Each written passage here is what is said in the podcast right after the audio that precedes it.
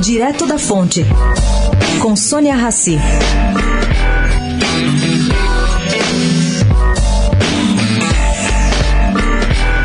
Paulo Somuti, da Brasel, que é a Associação Brasileira de Bares e Restaurantes, está há dias negociando com o governo medidas para socorrer o setor durante esse lockdown.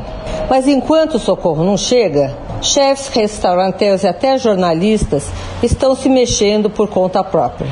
A crítica de gastronomia Alexandra Forbes, em parceria com a startup brasileira StartPay, está lançando hoje uma loja virtual de vale presente para bares e restaurantes. Esse vale custa 150 reais e só poderá ser redimido a partir de outubro, quando espera-se que a maioria deles já terá sido reaberta, a maioria dos restaurantes.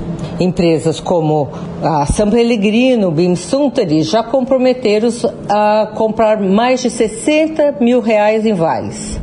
Agora, o curioso é o nome dessa iniciativa. GGG. O que, que é isso? Gentileza gera gentileza. Sônia Raci, direto da fonte para a Rádio Eldorado.